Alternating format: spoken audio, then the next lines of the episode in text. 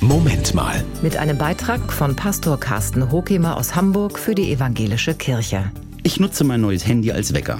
Seitdem nervt mich jeden Morgen um Punkt 6.05 Uhr Mirimba. Es muss endlich mal ein neuer Weckerton her. Es gibt auch so Melodien wie Gitarre, Grillenzirpen, Seidenweich oder Sternschnuppe. Noch besser wäre aber jemand, der mir leise ins Ohr flüstert. Guten Morgen, aufstehen. Hm, noch nicht. Doch, jetzt aufstehen. In der Bibel ist auch von einem persönlichen Weckdienst zu lesen. Zitat. Jeden Morgen weckt mich Gott. Er weckt mir das Ohr, damit ich ihn höre.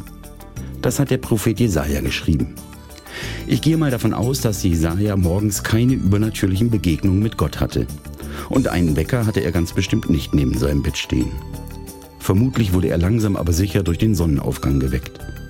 Jesaja wurde wach und war bereit für seinen Alltag. Und in seinem ganz normalen Leben entdeckte er Gottes Spuren. Er stellte für sich fest, Gott handelt in meinem Leben. Und für ihn war auch klar, bevor ich richtig wach werde, ist Gott schon hellwach für mich. Gott ist da und begleitet mich an jedem Tag. Ich muss jetzt endlich mal meinen Klingelton umstellen und neu abspeichern. Für mich abspeichern will ich auch, Gott ist für mich da und begleitet mich. Das war ein Beitrag von Pastor Carsten Hokemer aus Hamburg für die Evangelische Kirche.